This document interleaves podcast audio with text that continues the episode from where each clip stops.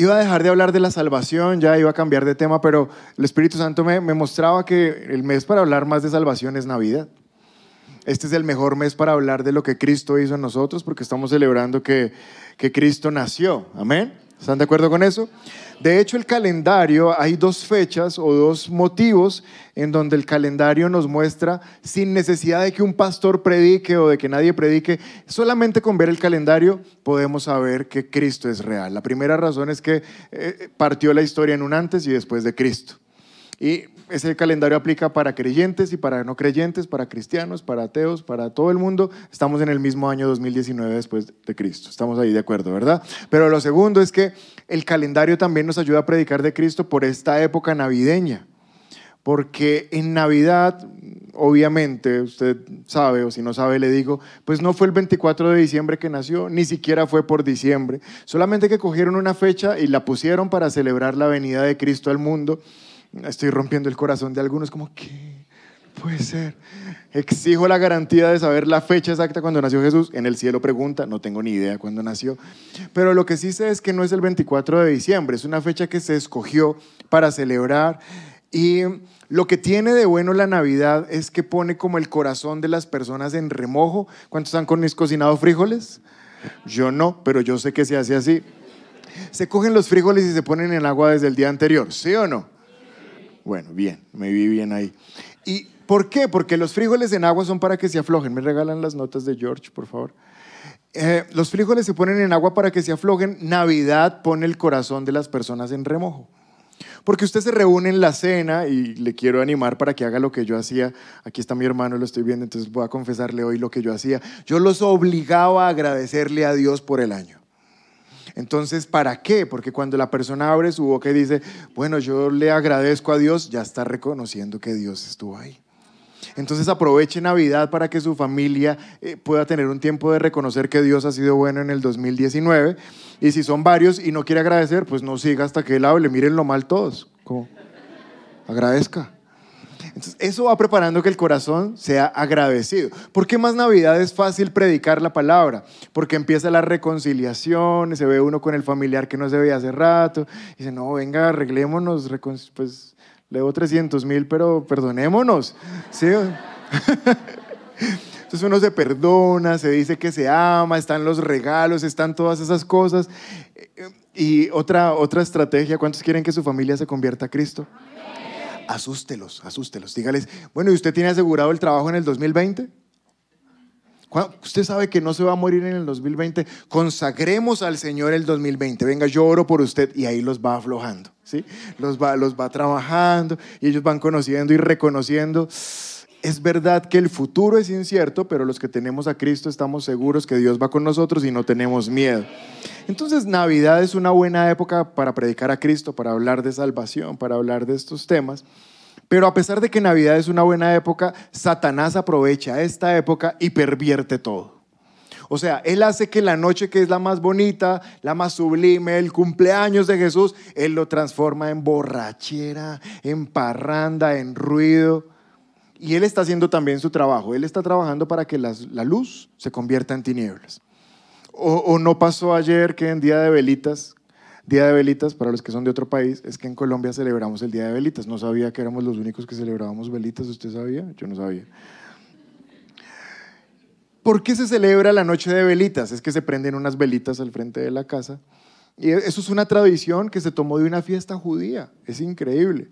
Los judíos, una vez los macabeos vencieron a los griegos y en agradecimiento encendieron como una antorcha o como un cirio y de manera sobrenatural ese cirio duró prendido casi una semana y no se apagó.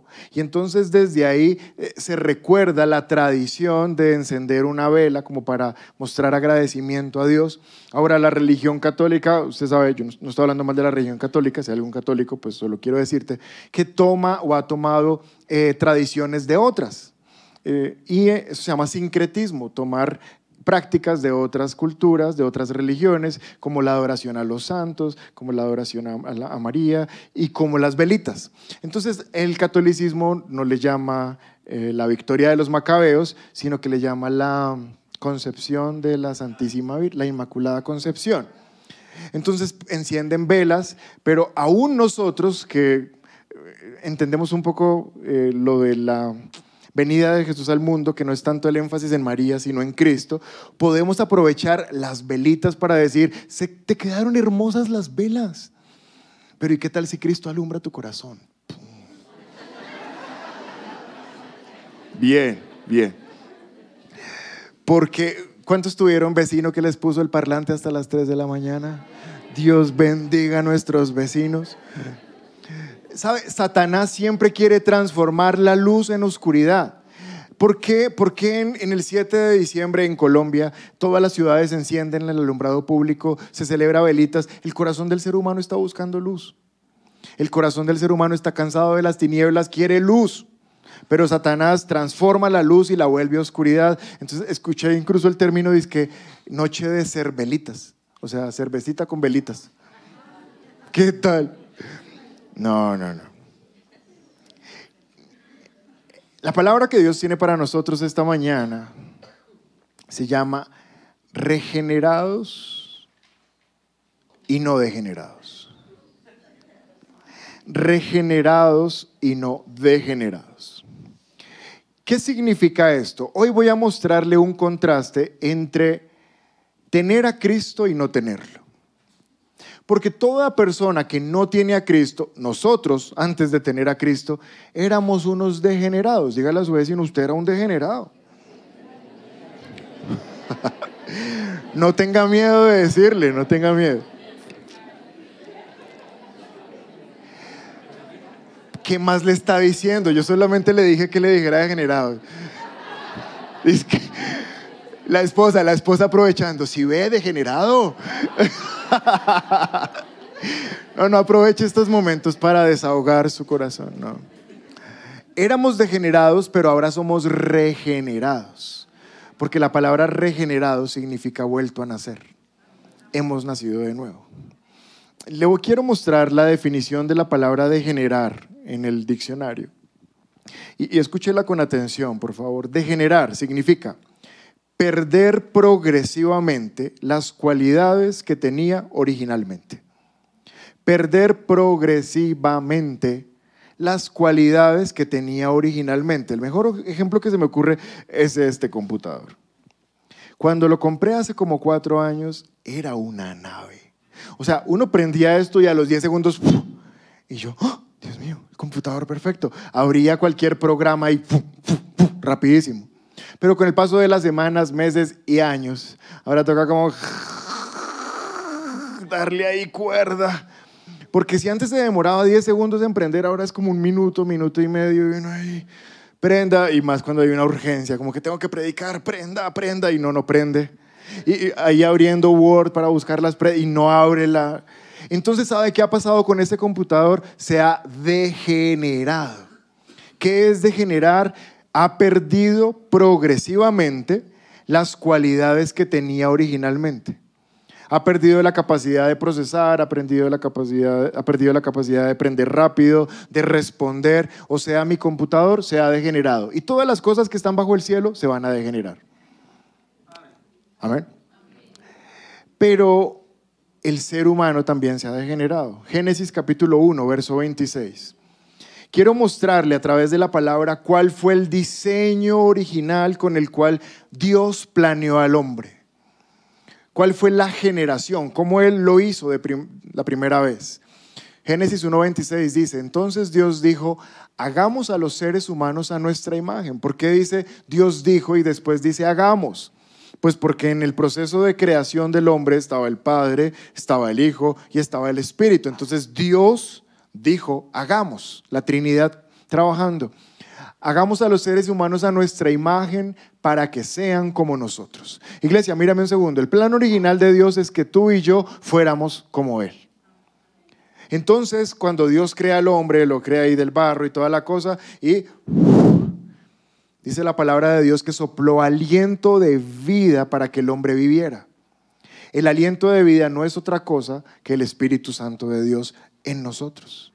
Entonces, en el original de Dios, cuando Dios planeó el ser humano, dijo, yo quiero que el hombre sea un espíritu.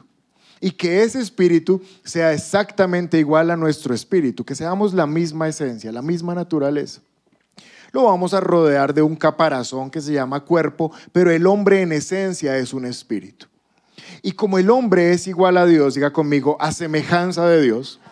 No, iglesia, diga con ánimo, a semejanza de Dios como éramos semejantes a Dios, pues en todo nos parecíamos a Él. Si la palabra de Dios dice que los ángeles dicen santo, santo, santo, quiere decir que Adán y Eva eran santos, santos, santos. Ellos no pecaban, porque no había maldad, no había pecado, no había ningún pensamiento de, uy, hagamos esto, no. Todo era normal, era normal ser santo. Si usted ve que la palabra de Dios dice en Génesis que cuando Dios vio oscuridad dijo sea luz, cuando dijo sea la tierra, sea el agua, sean los animales, quiere decir que la manera de hablar de Dios era vida. Y cada vez que Dios hablaba, salía vida. Entonces, si el hombre era hecho a imagen y semejanza de, de, Dios, lo que el hombre hablaba no era queja, no era mentira, no eran groserías, era vida. Por eso Dios dice que usted y yo debemos bendecir y no maldecir porque ya hemos sido regenerados. Son características que Dios tenía y que se las impartió en su genética al ser humano. O sea que en la generación del ser humano, el ser humano era exactamente idéntico a Dios, solo que con un cuerpo físico. Pero entonces, ¿cómo empieza el proceso de degeneración del ser humano? En el momento en que el hombre peca. Génesis capítulo 3, verso 7.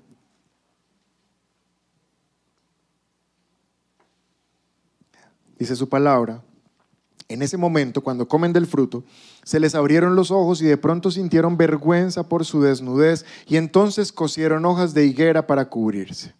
Cuando soplaba la brisa fresca de la tarde, el hombre y su esposa oyeron al Señor su Dios, Dios, caminando por el huerto, así que se escondieron del Señor Dios entre los árboles. Verso 10, Dios en el 9 les pregunta, Adán, ¿dónde estás? Y en el verso 10 contesta, te oí caminando por el huerto, así que me escondí, tuve miedo porque estaba desnudo. ¿Qué les estoy mostrando en estos tres versículos? Cómo el hombre se degeneró. Y voy a darle algunas características de esa degeneración. Verso 10, el hombre contestó, te oí caminando por el huerto, así que me escondí. El hombre, iglesia, mira acá, el hombre no estaba diseñado para estar escondido.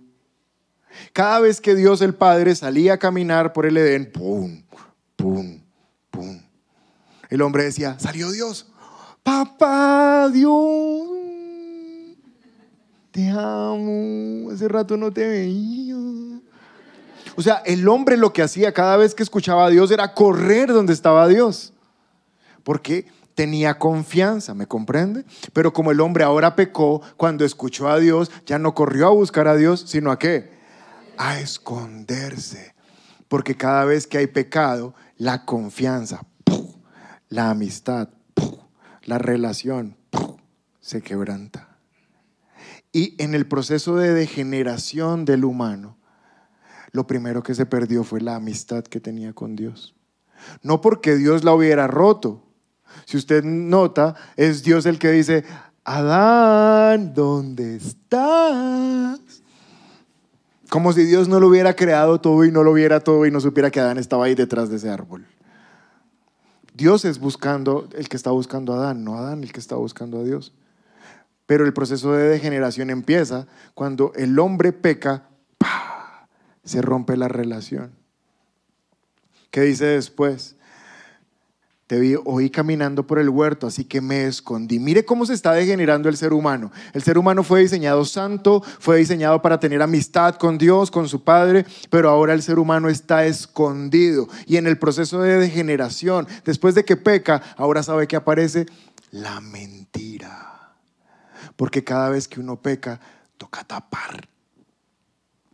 Hola, hola. Uy, espérate, espérate, que me están... ¿Con quién hablas? ¿Yo? Con nadie. No estaba hablando con nadie, tú estás viendo ahí visiones locas. El proceso de degeneración hace que el pecado obligue al hombre a esconder. Me escondí, dice Adán, porque tuve miedo. Me escondí. Es la, el origen de la mentira. De pecar y esconder. Porque el que esconde tiene miedo. Y es lo tercero que ocurre. Si ve lo que dice después es, me escondí. ¿Por qué se escondió? Porque tuvo miedo. ¿Usted cree que en el diseño original de Dios, en la naturaleza de Dios que Dios puso en el hombre, Dios quería que Adán tuviera miedo? ¿Y de qué? ¿Miedo de qué? O sea, Adán de qué podría tener miedo en la creación? Los animales todavía ni siquiera se atacaban entre ellos para comer, porque la palabra de Dios dice que los animales se alimentaban de las plantas. Es después de la caída y del pecado que ahora el león se quiere comer el cordero por causa del pecado, entra la muerte. Pero antes no tenían que alimentarse de sangre, se alimentaban de plantas. Entonces, ¿Adán de qué va a tener miedo? Si el león viene caminando y el león viene y se le bota como mi perro y, Adán le rasca la barriga al león. Adán no tiene por qué tener miedo de nada, pero ahora por causa del pecado, Adán tiene miedo. Le tiene miedo a Dios y Dios no tiene sino amor hacia Adán. Porque la palabra de Dios dice que el que teme no ha comprendido el amor. ¿Me entiende? ¿Ve cómo se está degenerando el ser humano? Un ser humano que era perfecto, que no tenía problemas, ahora está escondido, mintiendo, miedoso. Verso 7. En este momento se le abrieron los ojos y de pronto sintieron, ¿qué sintieron? Vergüenza. O sea, comen, pecan y Adán mira a Eva y, ¡uy!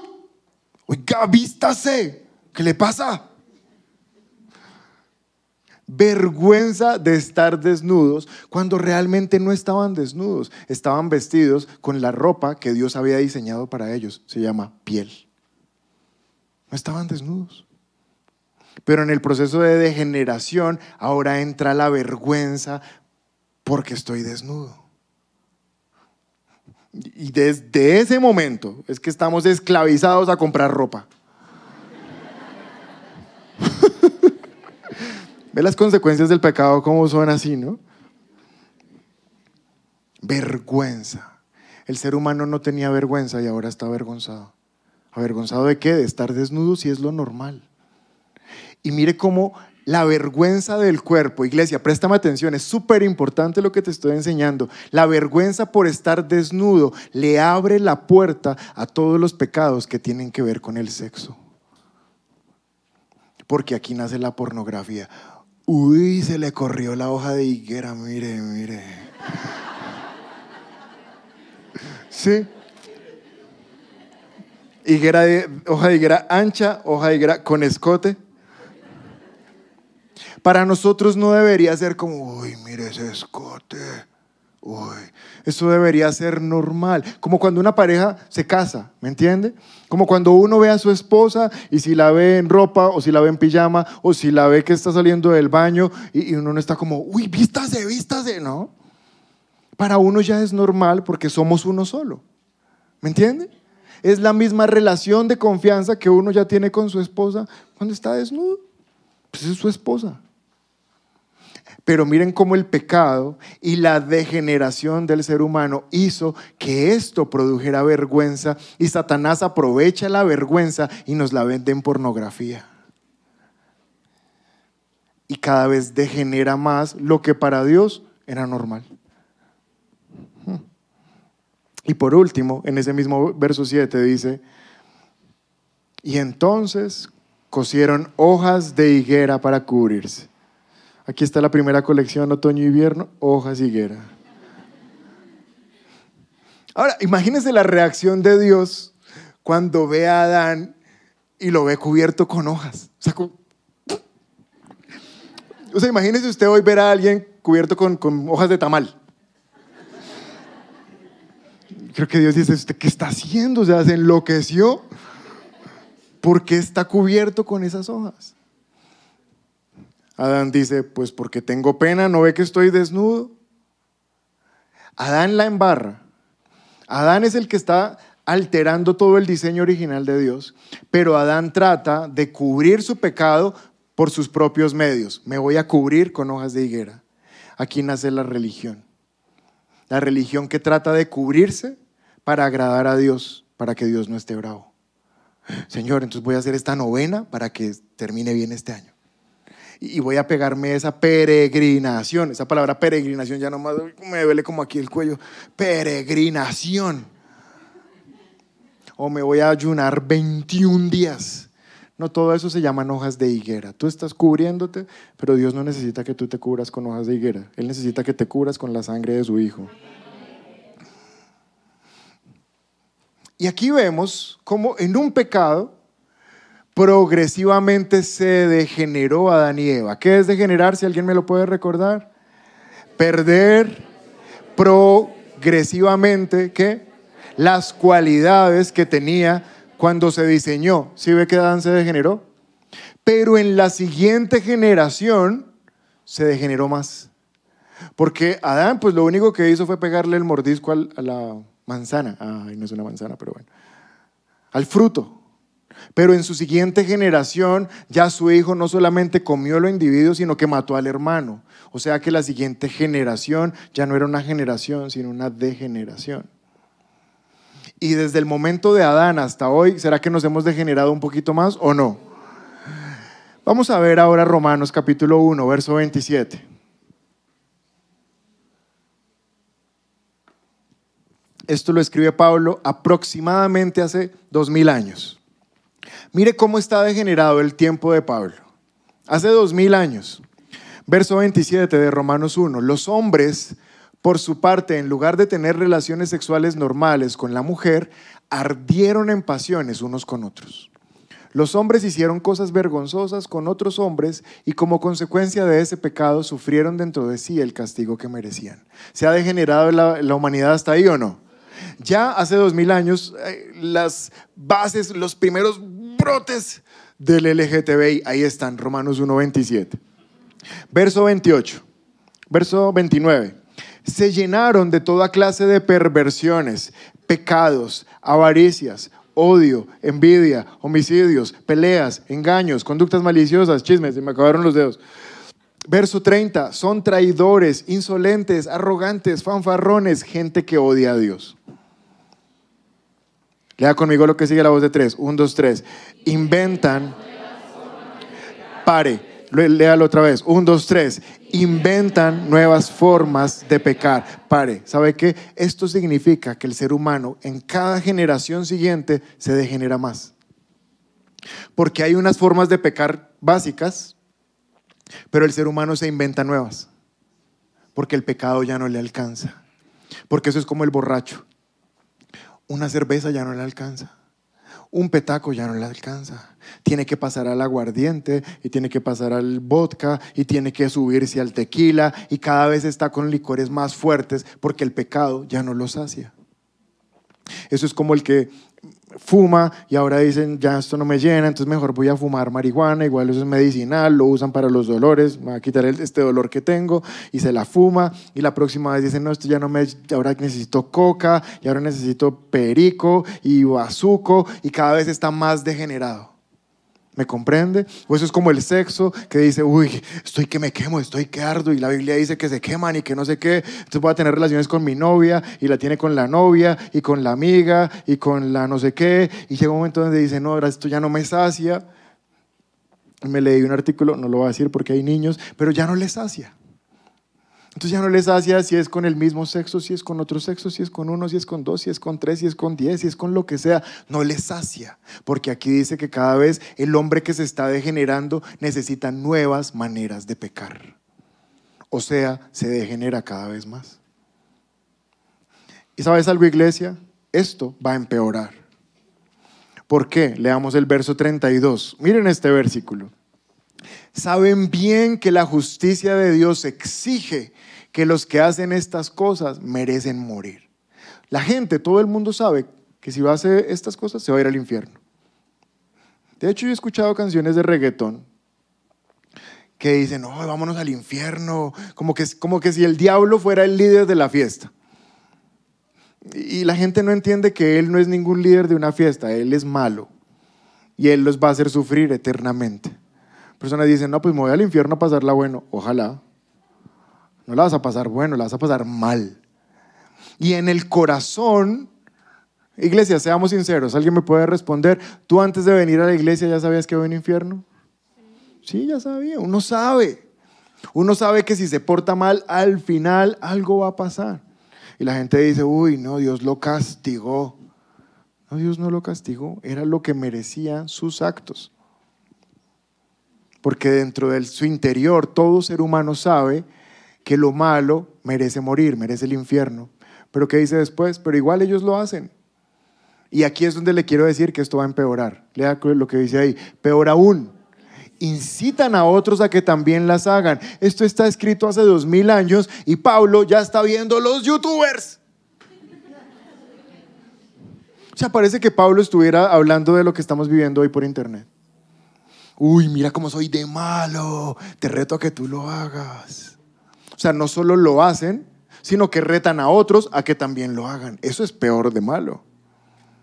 Pero entre más se globalice la información, entre más hayan redes sociales, eh, canales de, videos, entre más gente tenga acceso, y usted yo podría preguntar, levante su celular y el 90% tiene un smartphone. O sea, ya, ya si alguien tiene el de, el de culebrita, la gente es como, qué oso. O sea, uno muestra un celular con teclas y la gente es como, ¿qué te pasó? ¿Sí? Entre más personas tengan esto, más esto va a pasar. Porque la maldad está a un touch de distancia. Solo es tocar un link. ¿Usted entiende lo que le estoy diciendo? ¿Sabe yo por qué toco estos temas tan sensibles? Pongámosle sensibles para no decir que son agresivos en esta época porque diciembre es el mes donde más cristianos vuelven al mundo. Este es el mes que más se lleva gente de las iglesias. Ay, vecino, tómese una. Después, vecino, ush, pare.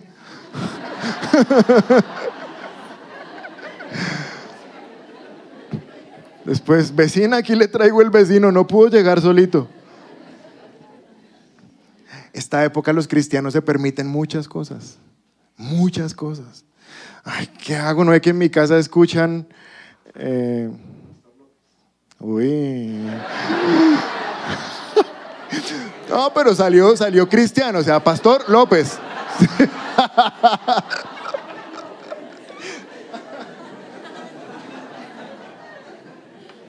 Bueno, ¿y tú por qué crees que nadie más me había contestado?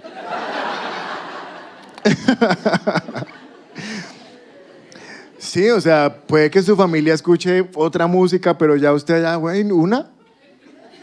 Es que aquí no bailan o que... Esta época es peligrosa. Recuerde lo que le dije al principio. Dios quiere luz, Dios quiere que celebremos salvación, que celebremos espiritualmente, pero Satanás la va a tomar para volverla tinieblas, para volver a estos tiempos, porque la buena noticia es que si tú tienes a Cristo, tú ya no eres un degenerado. Tú eres un regenerado. Pero sí fuiste un degenerado, yo también. Quiero mostrarles que si éramos unos degenerados. Efesios capítulo 2, verso 1. Dice la palabra de Dios, antes, diga conmigo, antes, antes ustedes estaban muertos. ¿Antes de qué? Antes de recibir a Jesús como el Señor de nuestras vidas. Antes estaban muertos a causa de su desobediencia y sus muchos pecados. Vivían, esto quiere decir que era antes, en pecado, al igual que el resto de la gente, obedeciendo al diablo, obedeciendo a quién? El líder de los poderes del mundo invisible, quien es el espíritu que actúa en el corazón de los que se niegan a obedecer a Dios. O sea, la gente que no tiene a Cristo no está haciendo lo malo porque quieran, es que ellos tienen una influencia espiritual que se llama Satanás y Él los está ahí manipulando. Esa voz que dice, esa droga no es suficiente, necesitas más. Esa no es una voz solamente de su mente, son demonios. Demonios que vienen a destruir la vida de las personas. Esa voz que dice, mira, nadie te quiere, mátate, nadie te va a extrañar. Sí, yo soy médico y hay trastornos psiquiátricos, todo lo que usted quiera, pero para mí como médico y tengo que ver con el área de la neurología y se lo sostengo a cualquier neurólogo que lo quiera que se lo sostenga, esto tiene una base espiritual terrible. O sea, no es normal por más loco que uno esté escuchar una voz que le diga mátese. Eso es Satanás que hace miles de años le dijo a Eva, come. Es la misma voz. ¿Me comprendes? Y sí, bueno, sigue con tus medicamentos para la depresión, no lo suspendas, no pasa nada, pero reprende a Satanás que él se tiene que ir. Gracias por su entusiasmo. Verso 3. Todos vivíamos así en el pasado, todos vivíamos así, siguiendo los deseos de nuestras pasiones y la inclinación de nuestra naturaleza pecaminosa. Y por nuestra propia naturaleza éramos objetos de, lo enojo de Dios, igual que todos los demás. Esto es lo que nosotros éramos. Verso 4. Pero Dios que es tan rico en misericordia nos amó tanto que a pesar que estábamos muertos por causa de nuestros pecados, nos dio vida cuando levantó a Cristo de los muertos. Y es por la gracia de Dios que ustedes han sido salvados. Gloria a Dios, ustedes eran unos degenerados, pero ahora son unos regenerados. Porque el príncipe de la degeneración es Satanás, pero el príncipe de la regeneración es Cristo Jesús. ¿Qué significa regenerado? Regenerado es tomar y volver a poner en la posición original de cuando empezó todo. O sea, es como llevar este computador al sitio donde lo hicieron y que me entreguen uno modelo 2020 nuevecito. Eso significa ser regenerado. Es súper importante que usted como, miembro de esta iglesia, como miembro del cuerpo de Cristo, los que nos ven por internet, entiendan que la iglesia no es para reparchar cristianos. No es que vengo aquí pinchado con esta vida de mentira, me hace el favor y una sellomática ahí para que me despinche. Porque es que es lo que yo escucho en las consejerías. Las personas dicen, no es que desde que yo vengo a la iglesia ya soy menos mentiroso. Uy, he cambiado, ya soy más bueno ya soy menos grosero. Ya no tengo relaciones sexuales con varias, ahora solo con mi novia. No, gracias. Qué bendición. Como si, como si la, la, iglesia, viniéramos a la iglesia y cada domingo le quitamos una maña y usted se va menos mañoso. ¿Sí? Entonces, no, ya soy menos malo, ya soy un poquito más bueno. La iglesia no es para ser un poquito más bueno a nadie. La iglesia es que para los que éramos unos degenerados, vengamos a Cristo y Él nos haga completamente nuevas personas. Eso es la iglesia. Él no está reparchando personas, Él está haciendo personas completamente nuevas. Se lo voy a explicar, eso se llama regeneración, es el resultado de la salvación, eso tiene que ver con la salvación porque la regeneración es resultado de recibir a Cristo. Juan capítulo 3, versículo 5. ¿Estamos aprendiendo algo esta mañana? Juan capítulo 3, verso 5, dice la palabra, Jesús le contestó, te digo la verdad, a menos, te digo la verdad, nadie puede entrar en el reino de Dios si no nace del agua y del espíritu. Verso 6. El ser humano solo puede reproducir vida humana, pero la vida espiritual nace del Espíritu Santo. Di conmigo eso desde la coma, 1, 2, 3. Pero la vida espiritual nace otra vez, dilo fuerte, pero la vida espiritual. Una vez más, dilo conmigo, pero la vida espiritual nace del Espíritu Santo. Es el Espíritu Santo el que hace la obra de hacernos de nuevo. Verso 7, así que no te sorprendas cuando, cuando te digo, tienen que nacer de nuevo. ¿Cuál es el contexto de esta historia? ¿Cuál es el contexto de la historia? Hay un hombre que se llama Nicodemo y es un maestro de la ley judía. Es un fariseo de fariseos, o sea, no es un judío convencional, no es un maestro más o menos eh, de línea intermedia, es de los maestros grandes, de los judíos. Pero este hombre escucha que Cristo está por el sector y una noche va y lo busca tiene que ir de noche, tiene que ir incógnito, porque él es judío y es maestro, y donde lo vean que está con Cristo, de pronto lo cogen a piedra, algo le hacen. Cuando se encuentra con Cristo, le dice, rabí o maestro, sabemos que vienes de Dios para enseñarnos porque nadie puede hacer los milagros que tú haces. O sea que lo que quiere Nicodemo es buscar un maestro. Sea, Nicodemo ya se graduó del colegio de universidad, hizo maestría en palabra, pero él dijo, vino Cristo, este Cristo sí se ve que es buen maestro. Maestro, vine a ti para que me enseñes, yo quiero aprender más palabra. Y ahora Jesús le dice, no, lo que tienes que aprender no es palabra. Verso 5, yo te digo la verdad, nadie puede entrar en el reino de Dios si no nace del agua y del Espíritu. Tú lo que tienes que aprender es del Espíritu, no de la palabra. El conocimiento que necesitas para recibir a Cristo ya lo tienes. Ahora lo que necesitas es que ese conocimiento se te revele, como Mauro nos enseñó hace ocho días, y tú puedas ver cosas que no se pueden ver si no es por medio del Espíritu Santo. Ahora yo te quiero decir, el conocimiento que la gente necesita para saber que Jesús es el Salvador de sus vidas, ya lo tienen. Ya lo tienen. Todo el mundo ya lo tienen.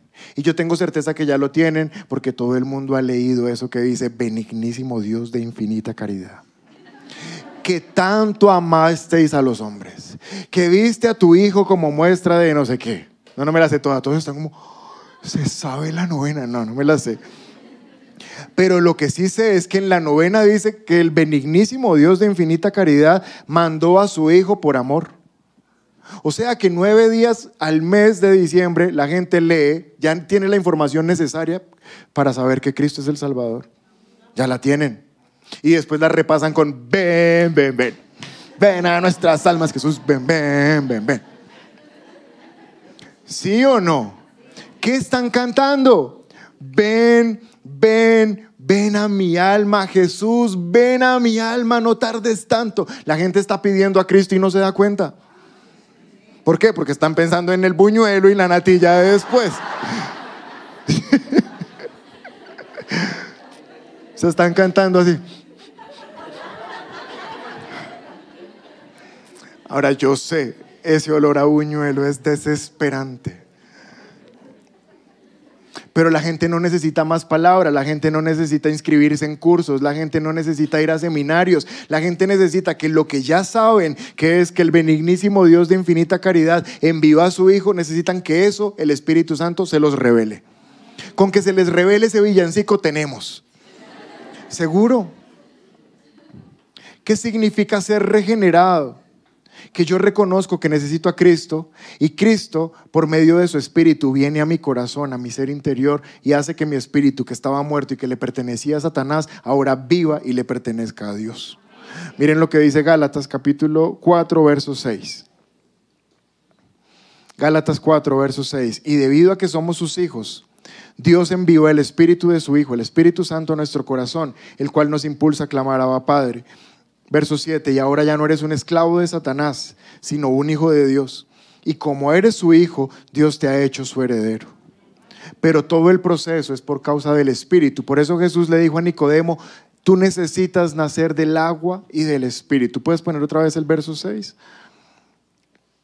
Juan 3:6, el ser humano solo puede reproducir vida humana, pero la vida espiritual nace del Espíritu Santo. ¿Qué es ser regenerado, iglesia? Mírame a mí, ¿qué es ser regenerado? Tú le dices, Señor Jesús, necesito que vengas a mi vida. Me cansé de ser un degenerado. Y en ese momento el Espíritu Santo viene a tu corazón y produce una transformación que nadie puede entender, nadie puede explicar, pero que todo el mundo puede ver. Porque se nota. Cuando el Espíritu Santo viene a la vida de alguien, se le nota. Lo hace nacer de nuevo ahora lo hace una persona regenerada. Y todos nosotros que éramos unos degenerados, ahora hemos sido unos regenerados. ¿Qué significa ser regenerado? Que ahora Dios tomó tu vida. Escucha esto, si, si algo te vas a acordar, acuérdate de lo que te voy a decir. Dios tomó tu vida y te puso en el mismo lugar de donde puso a Adán y Eva antes de que pecaran.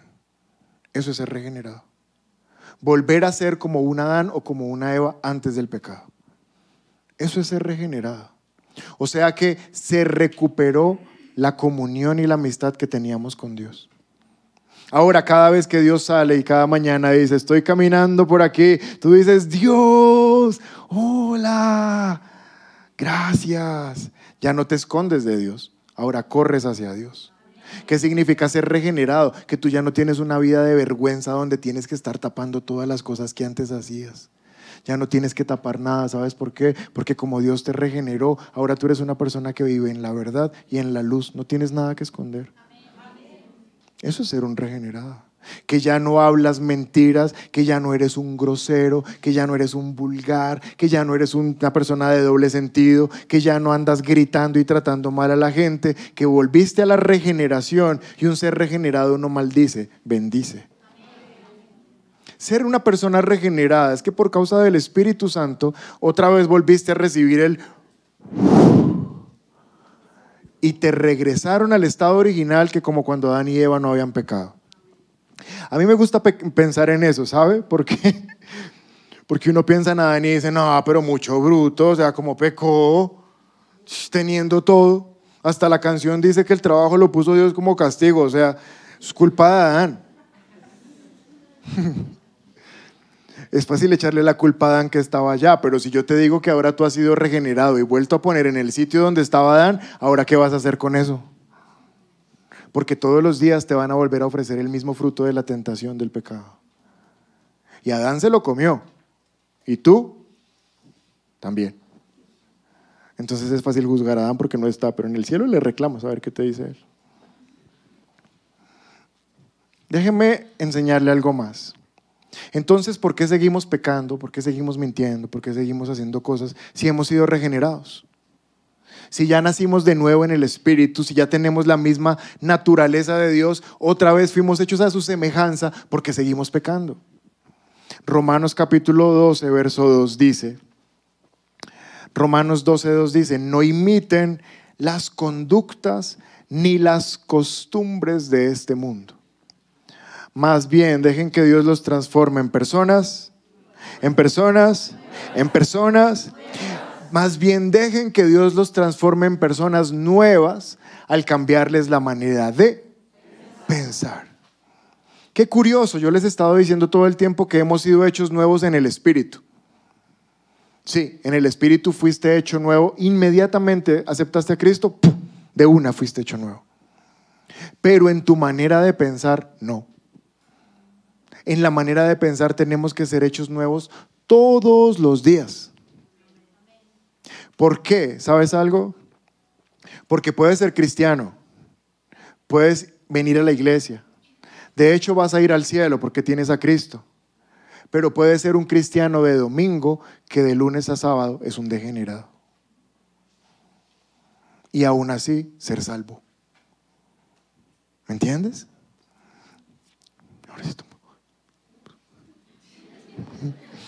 No se asusten. ¿Por qué podemos ser nuevos aquí y seguir siendo unos degenerados aquí? Porque no permitimos que nuestra manera de pensar cambie. Aquí me está diciendo que si nosotros seguimos imitando las costumbres de este mundo, no somos regenerados, sino degenerados. Sabes, la costumbre del mundo es que si es 24 de diciembre toca ir el 23 a abastecernos de una paca de polar o de póker, porque y toca tener una buena lista de Spotify para que nos coja ahí bien. Eso es lo que dice el mundo. Pero tú como hijo de Dios no dices eso. Tú lo que dices es vamos a traer una buena pierna pernil y nos hacemos un buen ajiaco y ponemos Marcos Witt y oramos. Porque si una cosa piensa el mundo, lo más probable es que lo que piensa el mundo está al revés. Nosotros pensamos diferente. Pero porque el cristiano sigue pecando, porque se sigue pareciendo a lo que el mundo le dice. Porque cuando tiene que tomar una decisión, no se la consulta a Dios, sino al amigo que no es cristiano. Hmm. Entonces, no te estás regenerando, sino te estás degenerando. ¿Sabe que una vez, aquí está mi papá, perdona, pero voy a decir esto. Nosotros antes de ser cristianos éramos católicos, pero no católicos normales, sino católicos carismáticos. Quiere decir que casi cristianos, o cristianos, católicos cristianos, que eso también existe. Católicos que creen en Cristo y en el Espíritu Santo.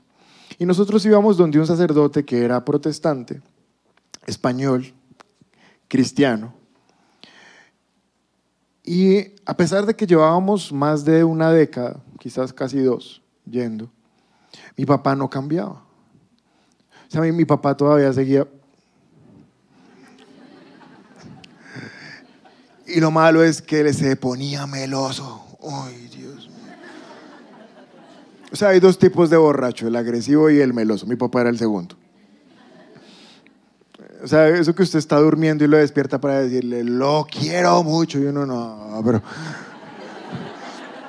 Si me quiere, deje dormir. pero, ¿sabes algo? A mí me cuestionaba mucho que mi papá, a pesar de ir todos los domingos y las reuniones, aún mis papás predicaban, me cuestionaba mucho que de vez en cuando se metía sus descachadas, sus desordenadas. Entonces un día saqué cita con el sacerdote. Y le dije, mire, vengo a exponer públicamente a ese señor. él sigue bebiendo. Y escuché lo que me dijo este sacerdote. Realmente no fue él, fue otro, ya me acordé, no fue él, fue uno que le ayudaba. Este sacerdote me dice, mire, lo importante, así él no avance, es que no retroceda. O sea, él está viniendo a las reuniones, él está conectado con todo. Así no avance, lo importante es que no, que no retroceda, que esté ahí eh, viniendo y todo. Y yo dije, ah, bueno, listo. Después de mucho tiempo me di cuenta que eso es una burrada. Porque cuando tú no avanzas, estás retrocediendo. Uno puede pensar, no, yo vengo a esta iglesia hace cinco años y no he dejado de venir un domingo. Y pensar falsamente que porque vienes mucho, no estás retrocediendo a pesar de que no estás avanzando. Pero iglesia, ¿sabes algo? Es que el avance no se mide únicamente en términos de mi avance, sino que frecuentemente tú calculas tu avance en términos de con quién empezaste. ¿O no? Cuando yo entré a primer semestre de la universidad, entré con un grupo. Perdí el primer semestre, perdí el segundo, casi me echan al tercero. Y yo podría decir, ay, pero igual sigo en la universidad, no he retrocedido, no me han echado. No, yo estoy en la universidad, pero mis amigos ya van un año adelante. Quiere decir que aunque no me han echado, yo sí estoy retrocediendo con relación a ellos. ¿Me estás entendiendo lo que te quiero decir? Que tú vengas a la iglesia cada domingo no quiere decir que estás avanzando. De hecho, Mauro predicó eso hace ocho días y habló de un tipo de cristianos. Cuando Pablo les iba a predicar, él les dijo, yo quería predicarles como a espirituales, pero no pude. Tuve que hablarles como a carnales, como a niños en Cristo. ¿Se acuerda de ese versículo? O sea, tuve que hablarles como a degenerados. Iglesia, tú puedes venir todo un año a este lugar y escuchar muchas prédicas, pero si tú no te estás regenerando con la palabra, si tú sigues pensando como el mundo piensa y si no transformas la manera que piensas con lo que estás aprendiendo, pues simplemente estás viniendo a quitarle una silla a otra persona que se podría sentar ahí donde tú estás. Dije en la primera reunión, es que yo no pastoreo personas degeneradas. Y alguien dijo, uff, eso estuvo fuerte. Yo, no, no. Fuerte Jesús que les decía víboras. hasta, el momento a ninguno le he dicho víbora.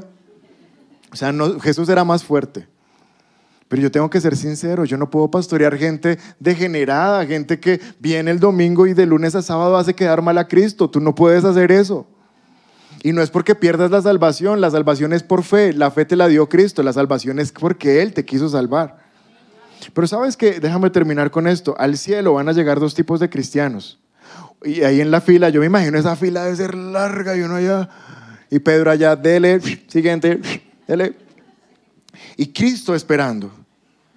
Yo me imagino cuando empiecen a llegar los cristianos y Cristo los vea y les diga, buen siervo fiel en lo poco fuiste fiel, en lo mucho te pondré. Y yo oro para que eso sea lo que le va a pasar a toda la gente de esta iglesia. Pero estoy seguro que hay otro grupo de cristianos que Jesús los va a ver y les va a decir, siga.